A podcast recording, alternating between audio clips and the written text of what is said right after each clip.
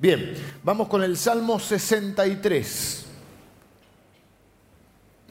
El alma de los salmos, me llaman algunos a este salmo, les contaba. Ustedes saben que en los primeros siglos de la historia, no tienen por qué saberlo, ustedes saben, es una frase hecha. Eh, hay un grupo de, de pastores, en ese momento también llamados obispos, estamos hablando de los primeros siglos, siglo 3, 4, 5, en esos siglos hay un conjunto de pastores que se los conoce, o de obispos, que se los conoce como los padres de la iglesia, eh, que en general hicieron grandes aportes en lo que tiene que ver con la doctrina, la teología. Eh, uno de ellos se llama Juan Crisóstomo. Lindo para ponerle al, al, pibe hoy Crisóstomo. Eh, estaba pensando, le pusiste Elías. Elías, se le quemó la casa el año pasado y le puso Elías. El carro de fuego, se me hizo toda una idea en la cabeza. Pero también pensé que la vida es así, ¿no? En que un día se nos quema la casa y un día nos nace un hijo. Y en cada situación de la vida la podemos vivir solos, la podemos vivir con Dios. Y este es un salmo que habla de alguien que camina su vida con Dios. Por supuesto, esto es un salmo de David, el rey David. Y es un salmo que, por eso le dice el alma de los salmos. Juan Crisóstomo te decía, él decía eh, que este salmo se debería leer, cada uno debería leerlo todos los días de su vida cuando se levanta. O sea, un poco fanático del salmo, Juan Crisóstomo. Ojo, es una autoridad eh, en cuanto a cuando uno habla de los padres de la iglesia no son muchos, son algunos. Después se generalizó el término, pero en principio eran cuatro nada más. Después hicieron los padres latinos y hay cuatro más, pero son. Eh, y durante mucho tiempo en la liturgia de la iglesia cristiana se cantaba o se oraba o se leía este salmo todos los días.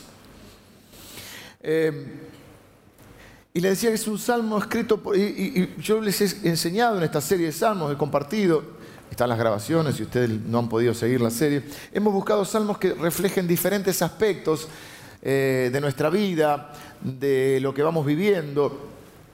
Hemos buscado salmos cuando, para cuando uno está angustiado, cuando uno este, emprende un viaje, o luego hablamos del viaje de la vida, hemos visto el salmo del peregrino, hemos visto diferentes eh, tipo, por eso también en los salmos se llamaba la anatomía del alma, porque de alguna manera uno encuentra ahí la variedad de emociones y de sentimientos que uno, o con los cuales uno responde a las circunstancias de la vida.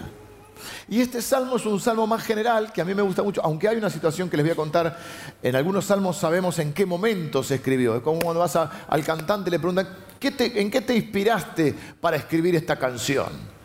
Y el tipo te cuenta, no, porque estaba yo en tal lado. Y bueno, en muchos salmos tenemos ese contexto. Si bien tiene un contexto concreto este salmo, lo que hay detrás de este salmo, lo que refleja este salmo, es que quien lo escribe, que es el rey David, ya grande, luego de mil batallas, este hombre escribe este salmo donde lo que refleja es que él tiene una amistad con Dios, un caminar con Dios, que Dios no le es alguien ajeno, y de eso quiero hablarles un poco en esta mañana. Les voy a leer el Salmo 63. Dice, Dios, Dios, Dios mío eres tú. De madrugada te buscaré. Mi alma tiene sed de ti, mi carne te anhela, en tierra seca y árida, donde no hay aguas, para ver tu poder y tu gloria, así como te he mirado en el santuario porque mejor es tu misericordia que la vida. Mis labios te alabarán. Así te bendeciré en mi vida y en tu nombre alzaré mis manos. Como de meollo y de grosura será saciada mi alma, como de un banquete, está diciendo en otra versión. Y con labios de júbilo te alabará mi boca. Cuando me acuerde de ti en mi lecho, cuando medite en ti en las vigilias de la noche, porque has sido mi socorro. Y así en la sombra de tus alas me regocijaré. Está mi alma apegada a ti, tu diestra me ha sostenido. Pero los que para destrucción buscaron mi alma, caerán en los sitios bajos de la tierra. Los destruirán a filo de espada, serán porción de los chacales Pero el rey, habla de él, se alegrará en Dios. Será alabado cualquiera que jura por él, porque la boca de los que hablan mentira será cerrada. Salmo 63, y tiene un encabezado. El Salmo dice Dios, satisfacción, de mi satisfacción del alma como título, y luego dice Salmo de David cuando estaba en el desierto de Judá. Esto nos da el contexto de donde fue escrito este salmo. Había o hay todavía dos posibilidades en cuanto al tiempo en el cual escribió su salmo. Porque David estuvo varias veces en el desierto, pero concretamente se recuerdan dos episodios muy fuertes de David en el desierto. Número uno, cuando David es perseguido por Saúl. Luego de matar a Goliat, luego de hacerse famoso entre el pueblo, luego de que Saúl enloqueciera de celos y de envidia, o vaya a saber de qué, contra David, al escuchar que el pueblo cantaba, Saúl mató a sus miles, David a sus diez miles, no le gustó el hit del momento y lo empezó a perseguir para matarlo. A partir de ahí dedicó su vida solamente a hacerle la guerra a David. Toda la vida lo dedicó a eso. Nosotros siempre tenemos que enfocar nuestra vida en algo positivo, no en contra de. ¿sí? A mí no me gusta en ningún aspecto, ni siquiera miren lo que les digo, aquellos que eh, tienen una inclinación a participar en una política partidaria, uno tiene que proponer lo suyo y tratar de hacer lo suyo, no tanto hablar mal del otro. Esto como, como querer eh, ganarse a una chica diciéndole, mirá, yo soy, el otro es, peor que yo. De última, que, que conozca tus, tus cualidades, tus virtudes. Si no es como si yo soy el, yo soy, eh, el otro es peor que yo, eso, o sea, peor es nada, qué sé yo. Créeme a mí porque los otros son malos. Bueno, este, siempre, eh, iba a decir en pro, pero no conviene en este momento, en pro de, pero siempre a favor de algo, defendiendo este, una idea, cumpliendo un propósito. No se puede vivir la vida en contra de algo. ¿sí? Hay gente que va en contra de todo. La pregunta es que uno va a proponer, tanto en cualquier área de su vida. Entonces David sigue con su vida, pero se va al desierto. La segunda ocasión donde David está en el desierto, o sea, aquí es perseguido por Saúl. Algunos podrían pensar que cesa la oportunidad donde él está en el desierto de Judá, pero cuando uno sigue leyendo el Salmo, la mayoría de los eh, analistas y comentaristas de la Biblia creen que este Salmo corresponde a la segunda estadía de David en el desierto. ¿Cuándo fue en esta ocasión? Una ocasión dura. Si bien fue muy difícil el momento en que David se siente perseguido por Saúl, pues era su rey, era alguien que él admiraba, era su líder. La segunda vez es más difícil porque él se encuentra en el desierto nuevamente perseguido, luego de haber sido rey, siendo rey, pero digamos, en una especie de un intento de golpe de Estado que tiene cierto éxito al principio. ¿Y quién le da el golpe de Estado? Su propio hijo, Absalón. Absalón. Absalón. Absalón iba, por ejemplo, los reyes decidían, era un rey, acuérdense, no era como ahora que sale en la revista Hola, o la otra, no sé cuál es la revista, Caras, y nos muestra la nueva residencia del reino. El rey era el que gobernaba. No era una figura decorativa. Entonces resolvía muchos asuntos. ¿Qué hacía Absalón? Absalón iba y a veces tenía que resolver aún en, cuestiones que tenían tipo como un juez en situaciones, ¿no?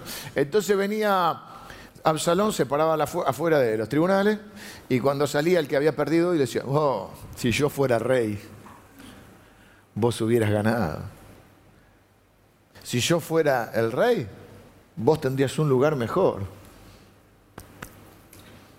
Prometía carguitos, cositas, ¿viste? O sea, le hacía la cabeza, ponía ficha hasta que, bueno, fue logrando cierta, eh, cierto, siempre hay, bueno, fue logrando cierto apoyo.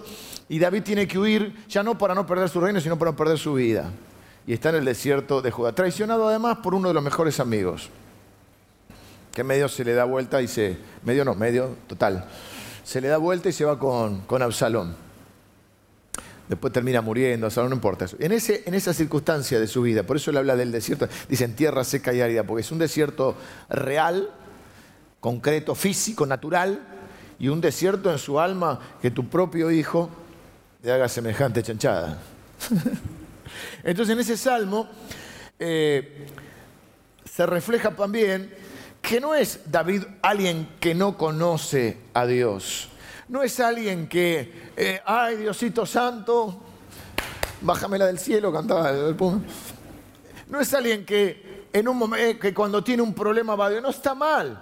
Si uno de nosotros hoy está acá y se acercó por primera o por las primeras veces porque tiene un problema y se acerca buscando ayuda de Dios, no está mal. Lo que queremos señalar es que la verdadera bendición, ese puede ser el comienzo de la bendición, porque todos alguna vez nos acercamos a Dios porque había algo que no funcionaba en nuestra vida, porque no nos sentíamos bien o por lo que fuera. No, eso, eso no es malo, eso es una gran oportunidad para que Dios pueda mostrar su poder y su gloria y su amor hacia nosotros. Pero luego, cuando nosotros somos hijos de Dios, necesitamos caminar con Dios. No puede ser que nos acerquemos solamente a Dios cuando tenemos un problema. ¿Por qué digo esto? Porque voy a dar tres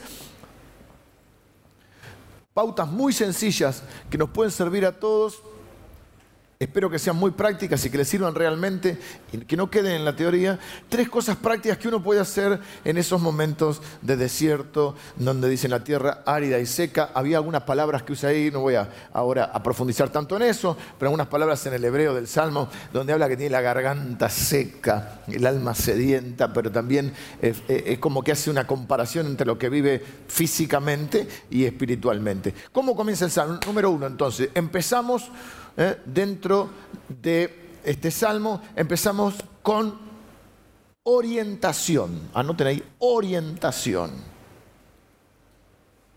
Traducido es enfócate.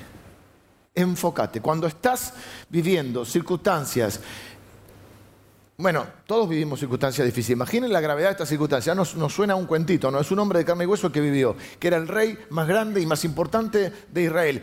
Que los hijos se empezaron a pelear. No fue demasiado. No, es difícil a veces balancearse o no desbalancearse y ser bueno o medianamente bueno en todo. En general, el que es bueno en algo, en algún área, no es tan bueno.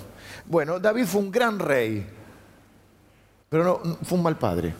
No fue un buen padre, no lo vamos a juzgar, estamos describiendo. Mm, descuidó a sus hijos, bueno, muchas historias. Se equivocó mucho en esa área.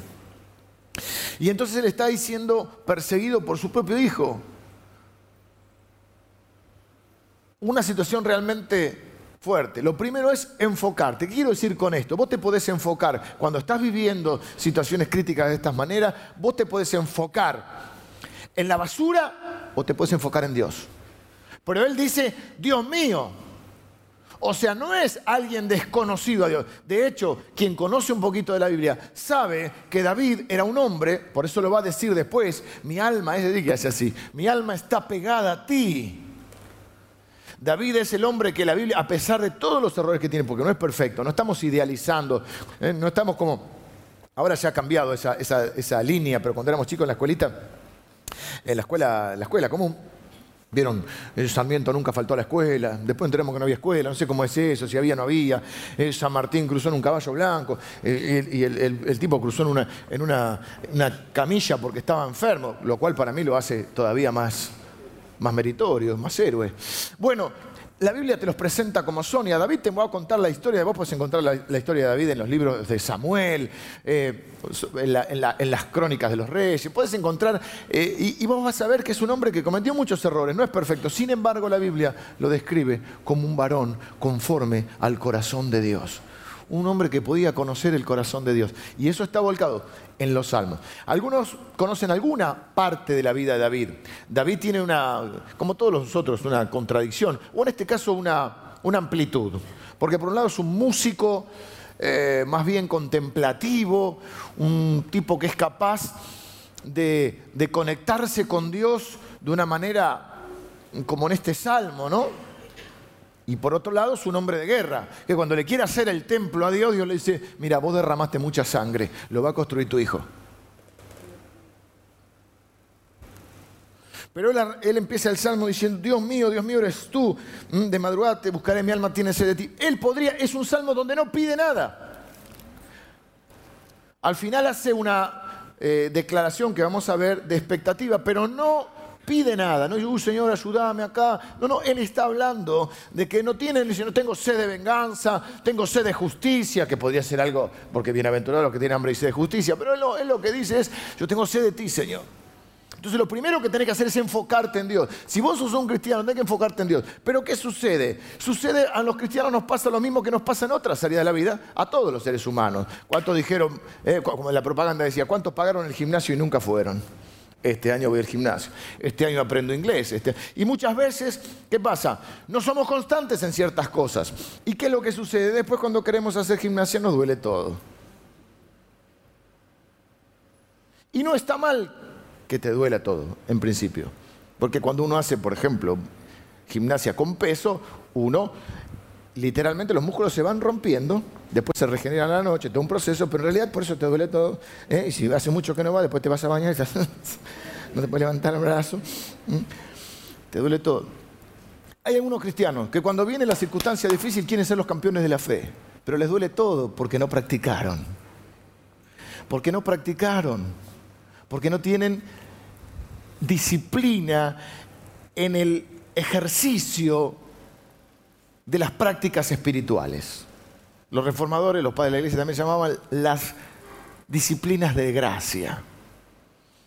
Pero lo primero que, veo este salmo, ¿qué es lo que uno podría, para empezar, para empezar nomás, lo que uno podría hacer, lo primero que uno podría hacer es cada día cuando se levanta, toma un mate, se toma un café, algo. Sé que vivimos en tiempo, a todos nos pasa. Vivimos, nos levantamos, salimos como podemos. Pero comenzar el día dedicándolo a Dios. Una cosa práctica. No tengo tiempo. Podríamos, todos nosotros que andamos con el celular todo el tiempo, que no lo dejamos ni para ir al baño, y que si nos olvidamos el celular, cuando salimos a las tres cuadras, el celular, vuelvo. No tenemos cinco minutos, no estoy diciendo una verdad, cinco minutos. Y debería ser algo, no una carga, debería ser algo si lo comprendemos va a dejar de ser una carga, pero si lo comprendemos lo que estamos haciendo es poner nuestra vida ese día en manos de Dios. Reconozco, Señor, que hoy te necesito, que hoy necesito que me acompañes, que hoy quiero vivir una vida bendecida, que hoy quiero ser una bendición para otros, que hoy quiero triunfar sobre mis eh, dificultades o sobre los obstáculos y los desafíos que la vida me presente, que quiero lograr las metas que tengo. Le dedico mi vida, mi ser a Dios, porque eso es lo que hacía David y por eso fue el rey más grande de Israel. Tempranito yo te buscaré. Después habrá momentos en el día, si los hay, a veces no son todos días, seamos sinceros, donde pasemos a otra etapa, donde pasamos un poco más de tiempo con el Señor, meditamos en su palabra. Pero hay un inicio, empezar todos los días diciendo, mira, Señor, yo necesito ser, eh, sin vos yo no sería la persona que debo ser. Yo quiero ser la persona que vos querés que sea. Quiero decir, quiero hacer, quiero reaccionar de la manera que vos esperas que haga, pero no puedo para eso te dejó el Espíritu Santo. Vos dijiste que me ibas a dejar el Espíritu Santo para que sea mi ayudador. Bueno, yo quiero hoy ser controlado por el Espíritu Santo. Quiero decir, hacer, pensar y actuar, reaccionar en la vida. Porque no te pasa que muchas veces reaccionás de una manera que después decís, estoy harto de mí. ¿Nunca te hartaste de vos mismo? Yo creo que es algo positivo.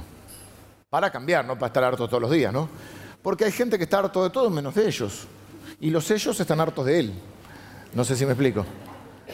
Todo el mundo se confabuló en mi contra. Y no sé, todo el mundo contra mano. ¿No será que boba contra mano? Todos te fallan. Todos me defraudaron. Todo. Mira que uno, dice la Biblia que uno cosecha lo que siembra. Hay gente que te puede defraudar, sí, uno puede defraudar a otro y uno se defrauda a sí mismo en esos momentos que uno dice estoy harto. ¿A mí cómo reaccioné así? ¿Cómo le contesté? ¿Por qué le grité así? ¿Por qué me reaccioné así? ¿Cómo, cómo me voy a sacar de esa manera? ¿O cómo fui tan orgulloso? ¿O lo que fuera, egoísta? Terminas de comer, quedas así, decís comí. Iba a decir comí como un cerdo, queda feo.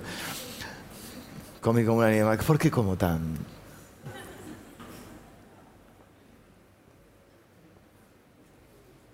Empecemos, no te, mirá, no te propongo que seas el campeón Juan Crisóstomo. En la Biblia acá, Juan Crisóstomo. Que empieces tu día dedicándoles, porque eso te da la conciencia de quién sos. Porque nosotros creemos y estamos absolutamente creyendo que nosotros, no es que algunos somos part-time, full-time, nosotros somos full life para Dios. Si dice la Biblia, si vivimos para Él vivimos, si morimos para Él vivimos, sea que vivamos o que muramos de Él somos. Nosotros no creemos en la vida cristiana y la vida secular como dos cosas diferentes en la cual vive la mayoría de las personas, donde el domingo se comportan de una manera y el lunes cambia. El lunes por ahí te queda un poquito de la prédica, te gustó, arrancás, ¿viste? A la mañana orás un poco y salís. Hasta que te encontrás con el sarmiento, el piquete, el coso, el otro, y se fue la unción y todo ya para el miércoles no das más, encima sacamos el culto de oración, que algunos venían como ahí arrastrándose, yo voy a la iglesia a cargar las pilas el domingo. Para jueves o viernes la vida está totalmente descalibrada, depende de tu edad, llega viernes y sábado y ya estás bailando arriba el bafle. Y el domingo, algunos, otros ni eso, venimos a la iglesia, decimos, estoy, ¿cómo andás? Estoy gozoso en el Señor el Cordero de Dios que quita el pecado del mundo. En victoria. Y así vamos. Y fíjense que la vida pasa lo mismo con las personas. Esperan como locos el viernes. Había hasta un programa que decía, hoy es viernes. Eh". El sábado se espera que el sábado una expectativa y después por ahí a veces va y a veces palma el sábado, depende. Pero puede ponerle que va. Y ya el domingo el que no viene a la iglesia se levanta medio, medio, medio, qué sé yo, ya para la tarde se quiere suicidar. Pone un disco de Pink Floyd y ahí. Es bueno, pero no es para un domingo a la tarde. Esto lo han escuchado seguramente. Que aquí y en otros países la tasa de suicidio más grande sea los domingos a la tarde. Porque la gente vive una vida que no quiere. Porque la gente vive. no, la gente es muy general. Pero muchas veces podemos correr ese riesgo de vivir una vida que no queremos vivir y que estamos esperando el viernes para ser felices el sábado y querernos matar el domingo. Charlie García dice, nos divertimos en primavera y en invierno nos queremos morir. Yo estoy con ellos. puede ser que la vida sea solo el sábado. Es uno de siete. O 15 días de vacaciones, 20, ¿Y el resto del año? Ay, estoy esperando las vacaciones. Después llegan las vacaciones, vamos al lío, la playa, los mosquitos, el calor. Después te quejamos, nos quejamos de. Bueno, entonces la realidad es que Dios no nos diseñó para eso. Nos diseñó para vivir en relación con Él, para que nosotros podamos depender de Él y para que de esa manera podamos ir haciendo lo que nos toca hacer dependiendo de Él. Entonces Él dice: yo lo primero que les propongo es eso, enfóquense. Cuando tienen un problema, enfóquense. Mire, uno puede enfocarse en el problema. Hay una frase que usan mucho los cristianos que está buena, es medio de, póster, ¿no? No le digas a Dios cuán grande, no, es tu problema, dile a tu problema cuán grande es Dios. Bueno, más o menos es verdad. A veces vamos a Dios y lo único que vamos a decir, no podemos sacarnos el foco del problema. Por eso es enfócate en Dios. No te enfoques en el problema, porque hablas todo el tiempo del problema, te encuentras con uno, con otro, y, o, si no lo hablas, está en tu cabeza y vas y vas y le das vuelta. Yo no digo que no pensemos ni evadir. El Evangelio no es una manera de evadir los problemas, es un poder para resolver los problemas. Pero para eso necesitamos de Dios. Enfóquense, no se enfoquen en la basura. La basura te termina contaminando. Y viste lo que me dijo y lo que me hizo y al fin y al cabo vivimos guerras con gente que ni siquiera se entera. O si se entera, peor. Enfoquémonos en Dios, en todo lo que Dios tiene para nosotros. Segunda cosa que hace David, empieza mm, con orientación, luego pasa a la exaltación. Conectate. Primero enfócate en Dios y segundo conectate.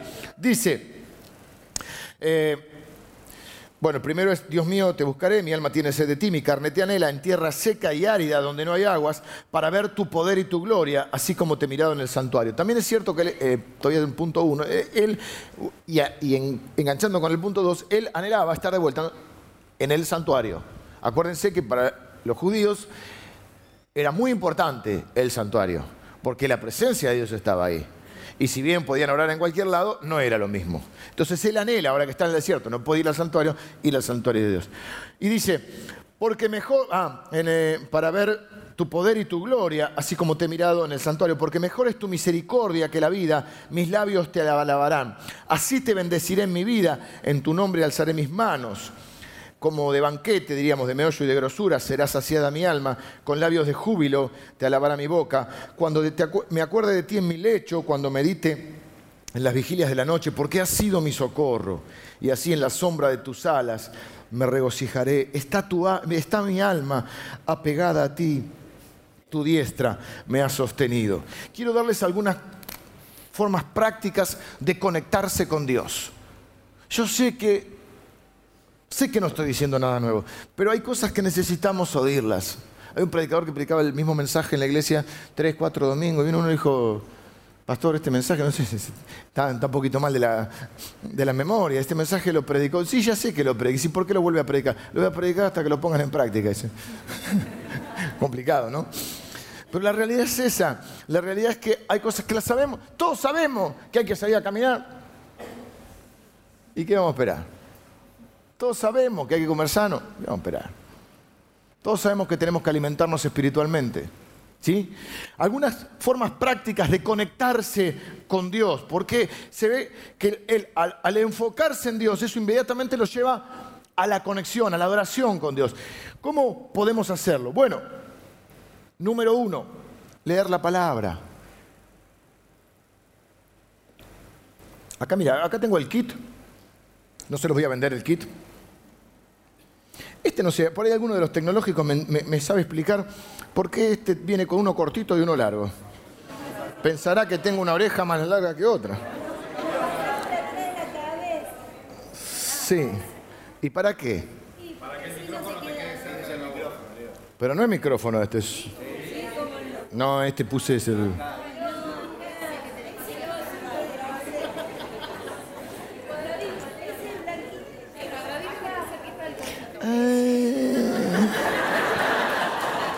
Era micrófono, ¿eh? No, no, no. Yo estaba seguro que era para escuchar música nada más. Nunca hablé por este cosito. Ah, era como ese que te ponía sacando. Antes tenía uno que te ponía. Pero te dejaba la oreja así como un tomate. Ibas por la calle así, oh, sí, oh. Ah. Una vez vino un pastor de, visita y lo, lo, llevé para varios lados. Y de golpe no sabía si. En ese momento era medio nuevo el aparatito ese. Y yo no sabía si me hablaba a mí. Entonces íbamos manejando y de golpe me hablaba. No, era que estaba hablando por teléfono, me volvía loco. Me traje el kit, digamos, que uno podría llevar. Esto se usa para muchas cosas. ¿No? No voy a hacer toda la vueltita esta del micrófono, no importa. Esto, yo los anteojos porque humildemente tengo que leer mayormente con anteojos. Y la Biblia. Y la tacita. Imaginemos que hay un café en la tacita. Con este kit, vos te podés transformar en Juan Crisóstomo. Llame ya. En, cuestión de minutos vos te transformás en Juan Crisóstomo o en cualquiera de los místicos de la místico en buen sentido de la palabra, ¿no? Primero, leer la Biblia. La Biblia dice que Dios, Jesús nos enseñó que Dios nos dejó el Espíritu Santo para que nos ayude en todas las cosas. Y si no los voy a dejar huérfanos. Cuando yo me vaya, a ustedes les conviene que yo me vaya, porque va a venir el Espíritu Santo. Él le va a recordar todas las cosas que yo les he enseñado. Para que Él nos recuerde algo, nosotros lo tenemos que tener un conocimiento previo. Por eso la Biblia dice que la espada del Espíritu es la palabra de Dios. Es la herramienta que el Espíritu usa. Pero si no conocemos la palabra de Dios, si no leemos lo más básico que nos han enseñado, el manual del fabricante de la vida, Después la vida tiene un montón de desperfectos. La vida muchas veces no funciona. Como cuando queremos conectar esos, aparatos que compramos, electrodomésticos, lo que fuera, y nunca vamos a... Va, nunca es una forma, pero no es muy común que agarremos el manual. ¿Quién se lo lee el manual? Primero tenés que encontrar en castellano, porque viene en turco, en, en portugués, chino, hasta que encontrás el español. No, vos decís, pará, que yo sé, el cablecito rojo va por acá y va con los anteojos, la cosa, la luz que no hay. Tenés que tirarte abajo para conectar. Vieja, trae el manual. ¿Mm? Así tenemos que hacer con la vida. Este es el manual. Capaz que hago a fin de año, porque hasta agosto tenemos ya programado, me falta una serie más que podría ser Vivir la Palabra. Hemos hecho una serie sobre la Biblia. Necesitamos entender que la palabra es, es la guía, es el GPS de nuestra vida. La Biblia habla de todo, pero no conocemos la palabra muchas veces.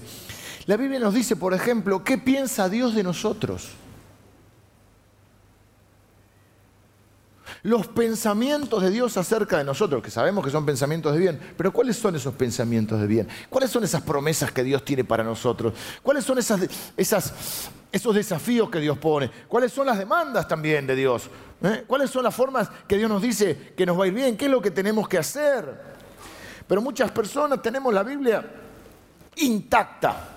Creo que Spurgeon decía, la Biblia que está destruida normalmente pertenece a alguien cuya vida no está así o no está destruida. No, tenemos la Biblia en la mesita, había un nene que decía, mamá, ¿de quién es esa Biblia? ¿Qué es? Eh, eh, es la palabra de Dios, es de Dios. Y la veía siempre ahí. Un día dice, mami, si nosotros no la usamos, si es de Dios, ¿por qué no se la devolvemos? Devuélvale la palabra. No, no se la devuelva a Dios, úsela. Use la palabra de Dios. Dice la Biblia, lámpara es a mis pies tu palabra. Lumbrera, lámpara. Este tiene, viste, que le haces el... Y, y cuando me levanto a medianoche para ir al baño, y si no te levantás con esto, te das el dedo chiquito con la cama siempre no importa que cambies de cama, de casa, de, un mundo, te das el dedo chiquito contra. ¿Sí? Vivimos a los tropezones porque vamos a oscuras. Lámpara o lumbrera es a nuestros pies su palabra. ¿Lo sabemos? Bueno, qué bueno que estén hoy para aprender la palabra. Propóngase alguna forma de crecer en el conocimiento de la palabra. Es la forma de crecer en el conocimiento de Dios es saber lo que Él dice, lo que Él piensa, lo que Él piensa de nosotros, cómo quiere que actuemos, lo que Él espera de nosotros.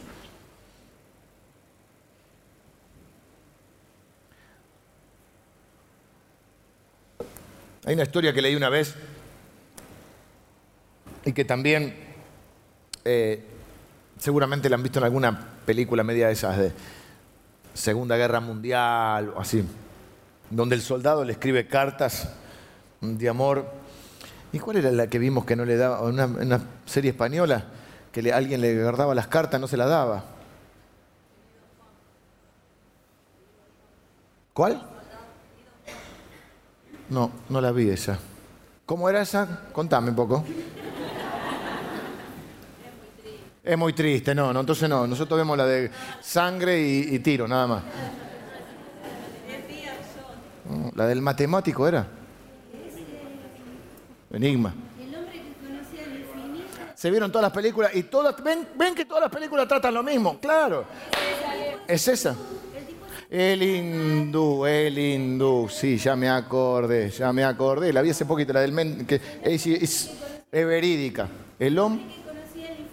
El hombre que conocía. El, sí, Rajaya, porque es hindú. Existió ese hombre. Eh, un genio de las matemáticas natural un hindú que se autodidacta. Y le mandaba las cartas a la esposa en la India, porque lo llevan a, Inglaterra, y la mamá, la suegra. Ay, buenas suegras. Esta era más o menos, era brava, pero tenía su cosita buena. Pero no le daba la carta a la piba. Al revés. Bueno, no me confundo. La, historia es que hay dos, porque también pasó en, Velvet, que estás viendo Velvet, Velvet, ¿eh? Que siempre hay uno en el medio, ¿vieron? Que no da la carta. ¿Mm? Carta de amor. Pero vamos a suponer que te llega la carta. Vos sos una mujer enamorada de un valiente que está en la guerra.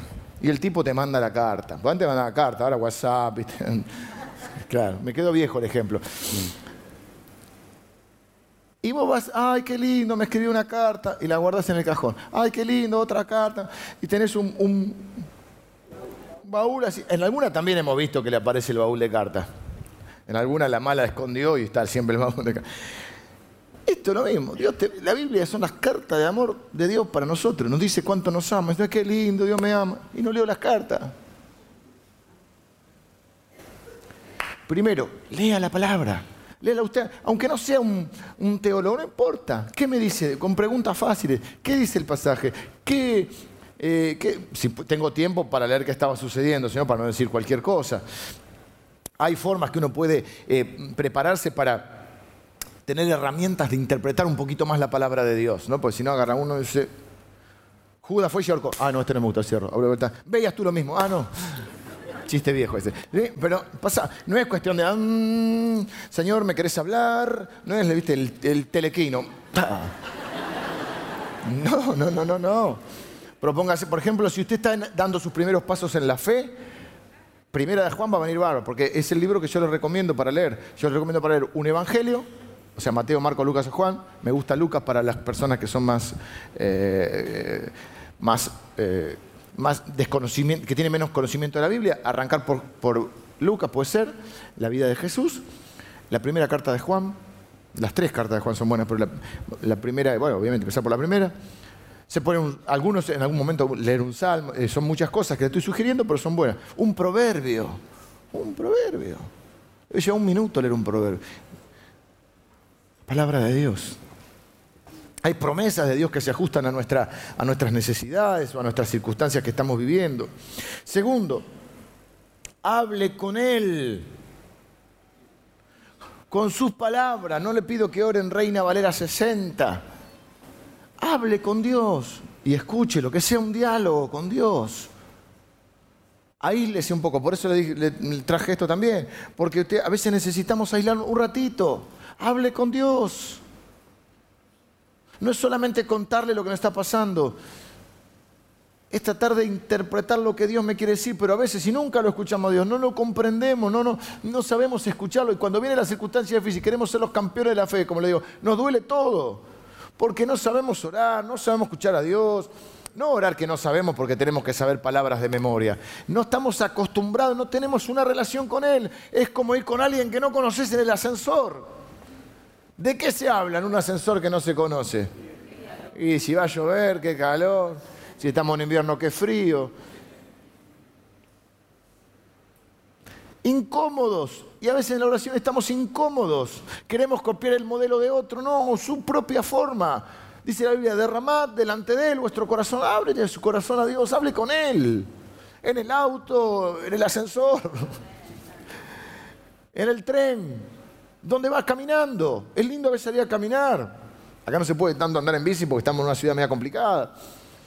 Pero en cualquier momento, cuando sale la gente, cuando sale a correr, hable con Dios, escúchelo. Dios siempre contesta, no siempre te va a decir lo que vos querés hoy, pero siempre contesta. Tercero, recordar sus maravillas, su obra en nuestra vida. Prepárese un buen café, si le hace mal el café, un buen té. Busque un buen lugar si tiene un rato en su casa.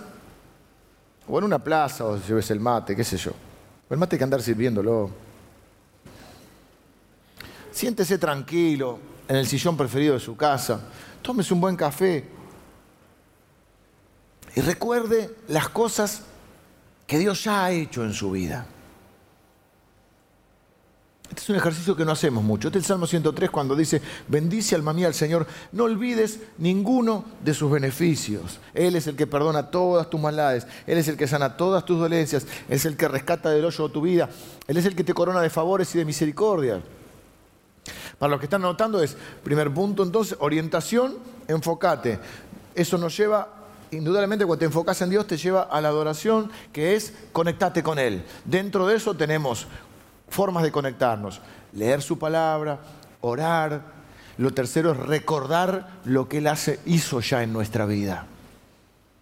Y empezar a pensar en tus hijos, en tu matrimonio, en cuanto Dios te prosperó, en cuando estuviste, eh, esos momentos en los cuales necesitaste a Dios, clamaste a Dios y Dios respondió, en cuando, en cuanto Dios te, el día que Dios te salvó, que conociste cuando alguien te habló de Cristo y no lo conocías recordar, nos hace ser personas agradecidas, nos hace crecer en la fe, nos hace recordar que Dios es el mismo ayer, hoy y siempre, y si el mismo Dios que me ayudó ayer me va a ayudar hoy también, porque Él prometió que nunca me iba a dejar. Recuerde las cosas que Dios ha, ha hecho en su vida. Se te va a enfriar el café, va a tener que hacer otro. Dice David, mi alma está pegada a ti, Señor, porque tu diestra me ha sostenido. Recuerde las veces en las cuales Dios le ha sostenido. ¿Tenemos una historia con Dios o no tenemos una historia con Dios? Si no la tenemos, vamos a ir construyendo esa historia con Dios. Pero de nada sirve escaparse uno mismo. De nada sirve estar 20 años y tener un solo testimonio de lo que Dios hizo allá en 1978 cuando en la campaña de Luis Palau. Viejo, nada más hizo Dios en tu vida. Lo conociste ese día, te dio la salvación y después, bueno, sí, no, porque vengo a la iglesia, hago esto, todo está bien, eso no reemplaza mi caminar y mi relación con Dios. Y tenemos que reconocer que a veces no tomamos ese tiempo para recordar lo que Dios... Hemos quizás estado pidiendo por algo un montón de tiempo y luego nos olvidamos de la respuesta de, ah, cierto que le había pedido. Eh. Bendice alma mía, no olvides ninguno de sus beneficios. Nosotros somos los beneficiados al recordar, porque eso nos va a generar fe en el corazón. Eso hace que nos sintamos más cerca, por eso dice, mi alma está pegada, y literalmente lo que está diciendo ahí es como que estuviera con un pegamento. Cuando uno viaja y está medio lejos de la familia, uno extraña extraña a su esposa, a sus hijos o a su esposo, ese es el caso, extraña a sus, seres queridos, extraña a la iglesia. Cualquiera, cualquiera de nosotros que le pasa eso. Y cuando uno está lejos y está con otra gente, es, por lo menos en mi caso, yo llevaba siempre en la billetera, no sé si ahora tengo porque me van creciendo los niños, ya si muestro la foto de cuando dice, de cuando eran chiquitos no hace realidad a lo que son hoy.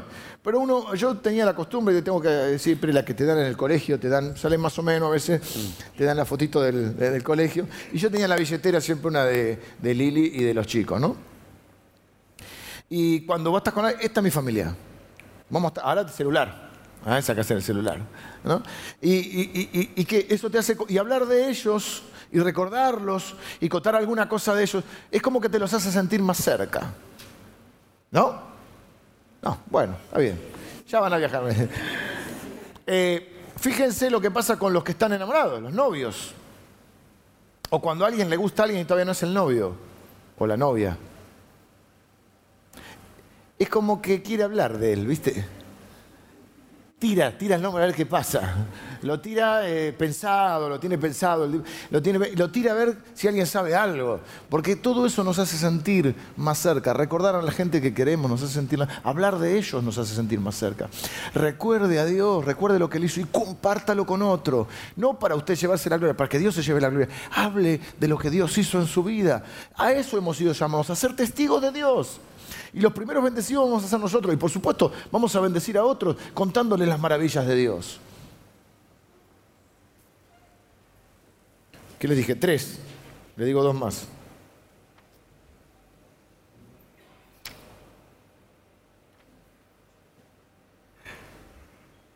Cante al Señor. Usted sabe que no es una de mis virtudes mayores. Pero yo, le yo canto, ¿eh? yo canto. Yo canto en el auto, en la, ducha no tanto ya. Antes cantaba más en la ducha, ahora canto más en el auto. Ahora, viste, con los, dispositivos nuevos ya no tenés que escuchar la radio. Sí, a veces sí, pero a veces si no. ¿eh? Pones tu música. Algunos que, que, salen a correr, por ejemplo, también ponen su música. Por eso digo, con este kit, vos salís adelante. Por ahí es lindo cantar sobre la canción, ¿viste? Para no cantar solo que uno... ¿eh? Tú te pones la, música, cantas sobre la canción, ¿viste? Que va en el auto. Tu vida siempre ha sido una mentira. Había una propaganda ¿no? que hacía así el taxista. ¿eh? Parte de nuestra... No es lo único. Nosotros creemos siempre que adorar a Dios es cantar. No es. Pero está bueno. Es la, la, la banda de sonido de nuestra vida. A Dios. en las canciones muchas veces estamos declarando las, las maravillas de Dios, estamos sintiendo, la música indudablemente nos conecta a alguien o a algo. Y hay canciones que son más pertinentes a, las situaciones que estamos viviendo. Es lo que hacían ellos, cantaban, oraban los salmos. Les conté que Jesús en el peor momento, o el momento más difícil, no es el peor, porque está en la cruz, Él está orando el Salmo 22.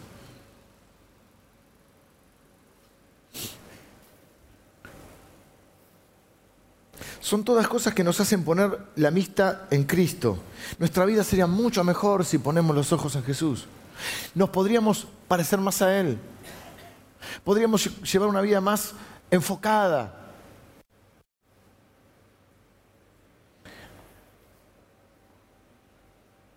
Último tip de este segundo punto. Medite. No voy a hacer así porque las rodillas se me van a, me a tener. Medite en Él y en su palabra. Una cosa es leer la Biblia, una cosa es orar, eh, una cosa es recordar, como decíamos antes, las cosas que Dios hizo, pero hay otra cosa que es meditar. Meditar en Él. No medite en otra cosa, porque se le pone la mente en blanco y se llena de demonios, ¿sí? Ok. Está claro eso, no estoy refiriendo a esa meditación. Está hablando de meditar en el Señor, obviamente. Medite en el Señor. Medite en Él. Leyó algo, relacionó eventos de, su vida mientras está, ah, esto es lo que a veces a mí me pasa, por lo menos que vamos a ver alguna situación personal o algo que está pasando, lo relaciono con algo que leí, que sé de la Biblia, con algo que Dios dice, interpreto la realidad a partir de la palabra de Dios. Y eso me permite también interpretar un poco el futuro, ¿no? Cómo se van a desarrollar los hechos de acuerdo a las decisiones que uno tome. Meditar, mire, me decía recién, le, comenté al pastor Javi, le di los puntos para que pusieran, y me, eh, hablando de meditar, me dijo eh, el pastor Javi que eh, hay un pastor que dice, Rick Warren, me dijiste que era, que dice que todos sabemos meditar. No en Dios, pero todos sabemos meditar. Que por ejemplo cuando tenemos un problema, meditamos en él. Porque vamos, le damos la vuelta al problema, no. Estamos meditando. Bueno, medite en el Señor y en su palabra. Hay que bueno, es lo que muchas veces yo intento hacer para compartirles la palabra. Por si no leo el Salmo, tengo que meditar. Obviamente, estudio, leo, pero también medito. Es decir, pienso, ¿qué tiene que ver esto conmigo? ¿Cómo lo aplico hoy? Entonces me lo imaginé yo, porque yo tengo una meditación complicada. Me lo imaginé a David, ¿viste? Con el. me imaginé a David con el coso acá. Siempre se enredan estos cables, ¿vieron? Yo tengo un cajoncito, tenemos en casa dos o tres cajoncitos, son como unas cestas, y ponemos todos los cables, los cargadores, todo, media hora por día más o menos cada uno para sacar, eh, ¿viste? El cargador de la, de compul, y vos vas ahí, como es entonces, este para hablar, ¿no? La oración, hablamos y escuchamos, las dos cositas. Este, ahí está, ¿eh? Dice right, left, nunca, nunca leo, yo ya no, no alcanzo a leer que dice el right, left, yo me lo mando como me parece que va. Me lo imaginé a David así, ¿viste? Capaz corriendo. Pues con la Biblia, bueno, la leíste primero antes de esa. ¿Se escucha? ¿Estoy hablando fuerte? ¿Saben para qué puse esto también? No sé si les pasa a ustedes, a mí me pasa y a mis hijos les pasa. Que vos le decís, Pali, y está.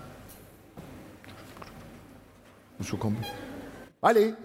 Bueno, Jerón que no tenga esto. Te quiero, hijo, si estás por ahí. me, quiere matar Pero él no tiene esto, no importa, el, el Sansu, su play. Bueno, vos estás con esto. Primero leíste la palabra, después salís decís, bueno, voy a salir a, caminar, a correr, o te sentás en un sillón con el café, voy a meditar. ¿Qué leí? El Señor es mi pastor, nada me falta. Él es el Salmo 23. Pero no te lo lees, decís amén. No, lo voy meditando. Entonces después salís a caminar, a correr, a pasear, a andar en bici o a lo que fuera, o te quedas en tu casa y meditas en eso. Te aislás un poquito. Esto te sirve buenísimo para aislarse. No hay que vivir aislado, pero aislarte un poquito de todo. Porque si no estás con el Salmo 23 y, el noticiero y que no aparece la pibita y que el otro y que el... No, no, meditar. ¿Qué, ¿Qué significa que el Señor es mi pastor? Oh, ok, nada me faltará. Ciertamente, por ejemplo, a mí siempre me quedó esa. Ciertamente el bien y la misericordia de Dios me perseguirán todos los días de mi vida. Y yo dije, son los dos testigos de Dios en mi vida, el bien y la misericordia. Y yo que te digo que medito, meditaba y digo, son como dos que te acompañan. Es como salir a correr solo, que es medio bajón, o salir a correr con dos que por ahí te alientan, te acompañan. Cuando hicimos las maratones nos pusimos de acuerdo un par en, correrlas juntos. El bien y la misericordia de Dios, casi como dos guardaespaldas, me van a seguir todos los días de mi vida. Es Dios a través del bien y la misericordia cuidando de sus hijos.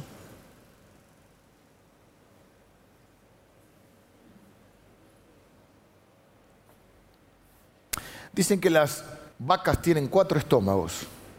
A contar un ejemplo que no es muy, muy lindo a la hora de comer. Pero ellas son así. Ellas hacen lo que se dice el verbo rumiar. Y ellos se mandan el pastito, mastican, lo mandan al primer estómago. En un momento determinado, plup, lo traen de vuelta. Es como el chicle que dejaste de pegado y lo agarraste de vuelta.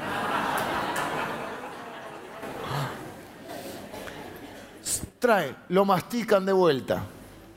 ¿Viste? El bien y la misericordia me, seguirán todo día de mi vida. lo traes de vuelta. El bien y la dos testigos que Dios puso. Estoy, la misericordia de Dios me persigue. Lo trago de vuelta. Va, va al segundo estómago. Vuelve al tercero. Ya viene medio. Cuatro veces. La vaca hace eso. Medite en la palabra de Dios. ¿Qué quiso decir Dios? ¿Qué me quiere decir? Por eso yo leo, ¿en qué, momento, si tengo ahí, lo voy meditando, si trato de averiguar, ¿en qué momento escribió? ¿Quién escribió esto? ¿Qué le estaba pasando? ¿Por qué lo dice? ¿Tiene algo que ver con mi vida hoy acá? Y yo sé que cuando hablamos de estos temas es como cuando hablamos de que hay que hacer gimnasio o que comenzar, ya lo sé, ya sé que lo sabemos. Pero yo creo que esto es el alma de los salmos, porque eso es lo que nos quiere transmitir los salmos. Una vida pegada a Dios, una vida caminando con Él. Si no, no sirve saberlo y no hacerlo. Una vida en lo que hemos llamado en comunión con Él, que es una común unión, en un compañerismo, en una amistad con Él. Para entonces llegar al tercer punto, porque empezamos con orientación, nos llevó a la adoración, para terminar en la expectación. Existe la palabra, ¿eh? Quería que termine en Sion, por eso era expectativa, pero expectación. Y cuando fui al diccionario, expectación, me terminó. Yo estaba casi convencido que era un sinónimo, vengan los músicos, de expectativa. Pero es un poquito más la expectación. Porque cuando ves la definición, la expectación es como la ansiedad, no la ansiedad eh, en el mal sentido tipo estrés, sino la ansiedad de que algo bueno va a ocurrir. Es una mezcla de esperanza con expectativa. Por eso le pusimos esperar. Enfócate. No en tu problema, enfócate en Dios. Conectate con Él a través de estas disciplinas básicas, de estos ejercicios espirituales. Podríamos agregar el ayuno y alguno más también. Y por último, espera. Es lo que él hace en el Salmo. Él dice, mi alma está pegada a ti, Señor, tu diestra me ha sostenido, tu misericordia es mejor que la vida. O sea, en otro salmo él va a decir, fuera de ti nada deseo en esta tierra. la vida incluye, ¿qué incluye la vida? Todo. Todo lo que nos pasa es la vida. Cuando se nos quema la casa y cuando nace un hijo. Todo es la vida. Y Dios está para estar en todas. No es que cuando me va mal Dios se olvidó de mí, cuando me va bien yo me olvido de Él. no, es Dios, es nosotros caminando con Él. Miren, si hiciéramos esto, nos iría mucho mejor, mucho mejor. Si cada uno empezara el día diciendo, yo Señor necesito ser el padre que no puedo ser sin vos, el esposo que jamás sería sin ti, el hombre que quiero ser, la mujer que quiero ser. El hombre de fe que quiero. Por eso la Biblia dice, puestos los ojos en Jesús, pero para poner los ojos en Jesús hay que meditar, hay que orar, hay que comenzar con leyendo su palabra, aprendiendo su palabra y todas las disciplinas que, que mencionamos. Ya sé que lo sabes. Just do it. Solo hazlo, hazlo, probalo. 24 horas tiene el día. Ponele que dormimos 8. Y un siestín 20 minutos. Tenemos Mire, no tengo tiempo es una excusa. Tenemos tiempo para todo lo que querramos. Para lo que queremos sí tenemos tiempo. Y la Biblia dice que hay un tiempo para todo. Pero esto es fundamental. Es como respirar, es como comer. ¿Cuántos sabemos acá que tenemos que comer sano? ¿Cuántos sabemos que, tenemos que al menos caminar? Y el sillón tira. Te tira el sillón y el control remoto. Recién fue un baño acá, había un control remoto, no sé de qué es. Me lo trajo una, hermana, pensó que era mío. No sé, estaba ahí. Debe ser alguna ayuda para, ¿no? Para, o se lo olvidó. Yo pensé, como era el baño de discapacidad, porque estamos con una reforma del edificio, pensé que era algo por si alguno necesita ayuda. Capaz que alguien que se olvidó el control remoto, no sé. No lo pudo dejar en la casa. El sillón te tira, el control remoto te tira, la computadora, el celular y todas esas cosas no están mal. Yo no estoy, en contra de la tecnología ni de empezar que todo antes era mejor. No, hay cosas que eran mejor antes, cosas que son buenas ahora. Sabemos que tenemos que caminar, que tenemos que hacer ejercicio. ¿Para qué? Para estar bien físicamente. Pero el sillón tira. En lo espiritual pasa lo mismo. Nuestros sentidos espirituales se adormecen, nuestros músculos espirituales están flácidos. Se te cae todo. ¿eh? No estamos fuertes, no estamos totalmente sanos,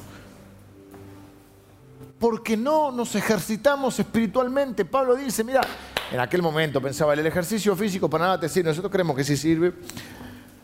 Pero ejercitar espiritualmente, dice que nos ejercitamos en los sentidos espirituales para discernir las situaciones. Discernir significa poder separar las cosas. Una cosa es una cosa y otra cosa es separar y tomar decisiones. Y necesitamos eso. Si no nos transformamos en asistentes de una iglesia, creyente, como decía un, viejo maestro de la escuela dominical, la creyentada. Viene la creyentada. Y la crecientada va a los tumbos. La crecientada va a los tumbos porque no son discípulos, es crecientada. Porque si somos sinceros y porque si miramos un poco para atrás y revisamos, cada uno es cada cual, las generalizaciones son injustas. Pero ¿cuánto hace que no pasamos un rato con el Señor? ¿Cuánto hace que no meditamos en su palabra? Una oración, che. Un gracias. Un, me empiezo el día. No es que quiero que te levantes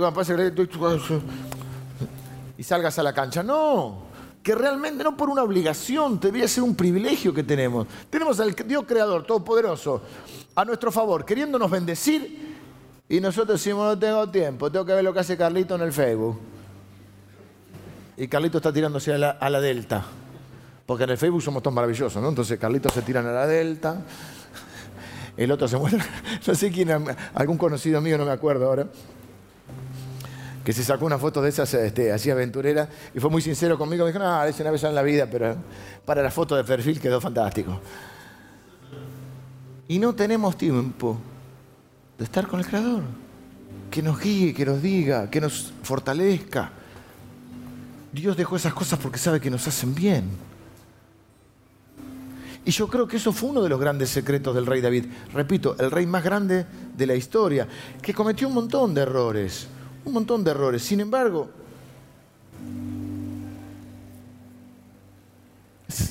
el hombre señalado como aquel que conocía el corazón de Dios.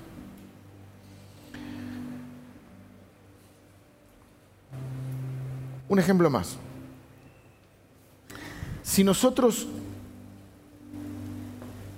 nos enfocamos en Él, si nosotros nos conectamos con Él y si nosotros tenemos la expectativa, porque hay la expectativa al final, no lo leí porque no tengo ya más tiempo, son el último párrafo que habla de lo que él espera que va a suceder en el futuro. Sin pedirle, está esperando que su expectativa está en lo que Dios va a hacer, que él no puede hacer. Porque nosotros hacemos lo que nos toca hacer y Dios hace lo que nosotros no podemos hacer. Y entonces él está ahí con esa expectativa de lo que hace. Nosotros podemos llenar nuestro corazón de expectativa. También vamos a encarar la jornada de otra manera. No es lo mismo encararlo con la, con, con la queja, todo el tiempo la queja. Sí, ya sabemos que las cosas no andan bien, que este país no cambia más, que hay mil cosas que pasan, pero es la vida que nos toca vivir. Y tenemos dos opciones, esperar que llegue el sábado y vivir una vida quejosa o quizá no mal, pero no todo lo que podría ser, o vivir una vida realmente. La Biblia dice, bienaventurados, significa que en la vida puede ser una aventura, y en la aventura de la vida te puede ir bien, pero hay gente que está tan aburrida que si no fuera por Tinelli su vida no tendría sentido.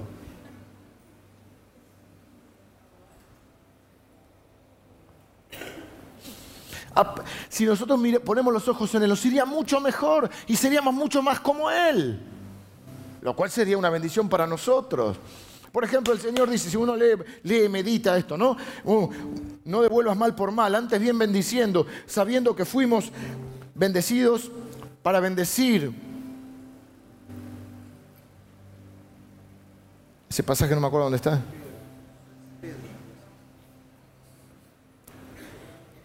No devolviendo maldición por maldición, antes bien bendiciendo, sabiendo que fuimos llamados para heredar bendición. ¿Cómo se hereda la bendición?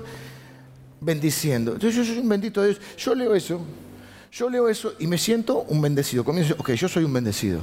Entonces yo quiero ser como mi padre. ¿Qué pasó?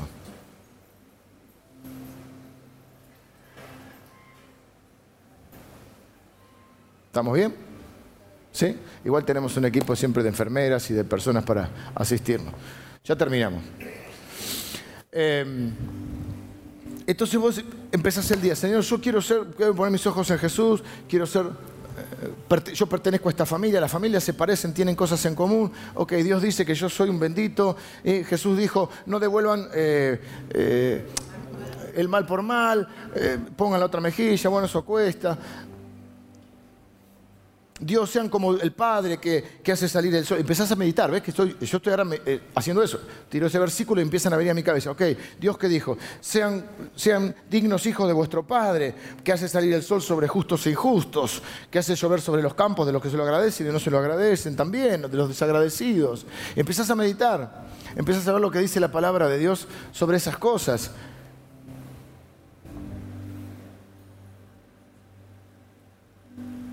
Fui heredado, fui llamado para heredar bendición. La bendición la voy a heredar bendiciendo. Quiero ser un, vivir como un bendito de Dios. Bienaventurados los pacificadores, porque serán llamados hijos de Dios. Yo quiero ser un hijo de Dios, por lo tanto tengo que ser un agente de paz. Y empiezo a meditar en mi cabeza sobre eso. Y entonces, cuando, ¿qué pasa? Cuando voy a la vida y se me sale la cadena, porque, porque se nos sale la cadena en algún momento, si yo estoy conectado con el Espíritu Santo, con, el Espíritu Santo y que Dios a través de él, yo reacciono mal y automáticamente voy a escuchar de Dios. Hijo, eso no es lo que te enseñé en casa. Porque eso es lo que yo le digo a mis hijos. Cuando hacen algo, le digo, esto no lo viste en casa. Esto no lo hacemos en casa. Esa relación.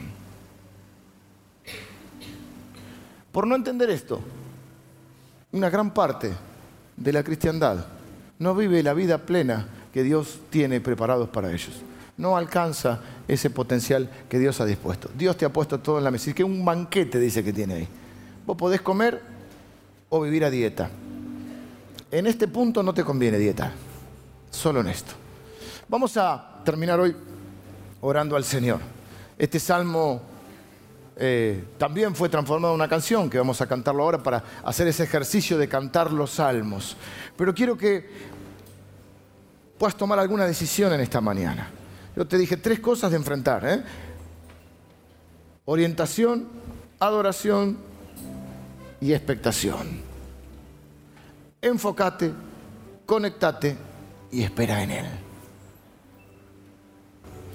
quizá la oración que podamos hacer es tomar esta decisión. La vida está llena de decisiones. Estamos donde estamos por las decisiones que tomamos. Y vos yo voy a comenzar a crecer en mi relación con Dios. Este 2017 que me puse tantas metas, yo voy a comenzar. Ya mañana mismo comienzo. Mañana como lunes, ya que empezás la dieta, mañana lunes empiezo una nutrición espiritual, un plan de nutrición espiritual. Voy a comenzar con un libro de la Biblia. Voy a empezar con Primera Juan. No, Primera Juan, esperen porque se los voy a explicar eh, si quieren a partir de abril. Empezar por un evangelio, empezar por un proverbio, empezar por los salmos, empezar por el libro que te guste, que te llame la atención. Léete un versículo, un párrafo, un capítulo por día. Medita en la palabra de Dios. Empezá dedicando tu día, tu familia al Señor. Pedí la protección de Él. La Biblia dice que serás bendito cuando te levantes y cuando te acuestes, al entrar y al salir de tu casa. En el campo y en la ciudad será bendito el fruto de tu vientre, el fruto de tus manos. Hay un montón de cosas que, promesas de Dios, busca promesas de Dios y comenzá el día. Empezá dedicándose, empezá a transformarte en aquello para lo cual Dios te ha creado, un ser completo. Y esa completitud implica lo espiritual. Es lo físico, es lo emocional, es lo sentimental y es lo espiritual. Lo mental y lo espiritual. Que vos te transformes en lo que Dios te ha diseñado, un ser espiritual. Podés orar ahí donde estás, quiero darte unos minutos mientras los hermanos nos acompañan para que puedas tomar este desafío de Dios. Yo creo que tu vida no va a ser la misma si comenzás a caminar en un proceso. Como todo proceso no es un día, no es de un día para el otro, no es magia, es un proceso de crecimiento espiritual, de nutrición espiritual. Hay mucho cristiano desnutrido, flaquito, débil, y cuando vienen los problemas ya está ahí por rendirse. Pero no va a ser tu caso, no va a ser tu caso.